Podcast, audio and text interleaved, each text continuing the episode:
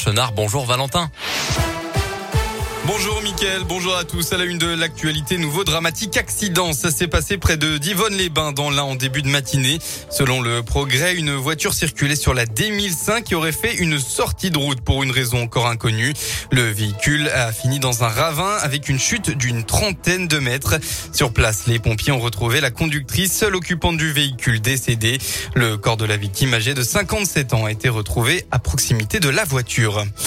Un an après la disparition de Victorine, cette jeune femme retrouvée morte à Villefontaine, sa famille organise une marche blanche demain en Isère. Le départ de la marche se fera à 14h30 au village des Marques de Villefontaine. Le cortège prendra ensuite la direction du stade de la Prairie où la jeune femme a été vue pour la dernière fois.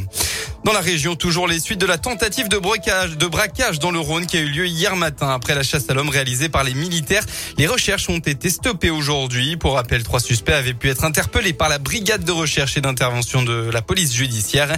Un quatrième était parvenu à fuir à travers une forêt. On ignore si ce dernier a été interpellé. Dans le reste de l'actualité, le Premier ministre Jean Castex était toujours à, était à Toulouse tout à l'heure. Il a défendu devant un panel de citoyens la construction européenne. L'Europe doit faire connaître son utilité, a-t-il insisté. Le chef du gouvernement a également défendu l'idée d'un SMIC européen ou d'une taxe carbone aux frontières de l'UE, parmi d'autres propositions portées par la France. Pour rappel, la France prendra à partir du 1er janvier prochain la présidence du Conseil de l'Union européenne pour une durée de six mois. On passe au sport avec du football, huitième journée de Ligue 1. Elle vient tout juste de démarrer avec le coup d'envoi il y a quelques minutes du match entre la SSE et Nice. Les Verts, toujours en quête de sa première victoire, accueillent donc au Chaudron les Niçois, potentiels prétendants au podium cette année. L'occasion pour Christophe Galtier de retrouver Geoffroy Guichard.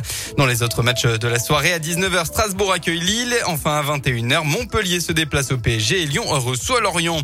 Elles aussi cherchent leur première victoire. Les féminines de saint sont actuellement en train d'affronter Dijon. Enfin, qui sera la prochaine Miss Rhône-Alpes La lyonnaise Anaïs Roux met son titre en jeu ce soir à Chambéry. 20 prétendantes vont défiler pour espérer remporter le concours régional. L'heureuse élue participera ensuite à l'élection Miss France en décembre prochain à Caen. On leur souhaite bonne chance. Voilà pour l'essentiel de l'actualité. Eh bien, la météo a noté que quatre départements sont en vigilance orange aux orages, pluie et inondations. Ce sont la Drôme, l'Ardèche, le Gard et l'Hérault. Dans la région, le temps se dégrade déjà du côté du Puy-de-Dôme avec des orages présents qui vont se déplacer par à l'est pour toucher aussi toute l'Auvergne-Rhône-Alpes au fil de la soirée.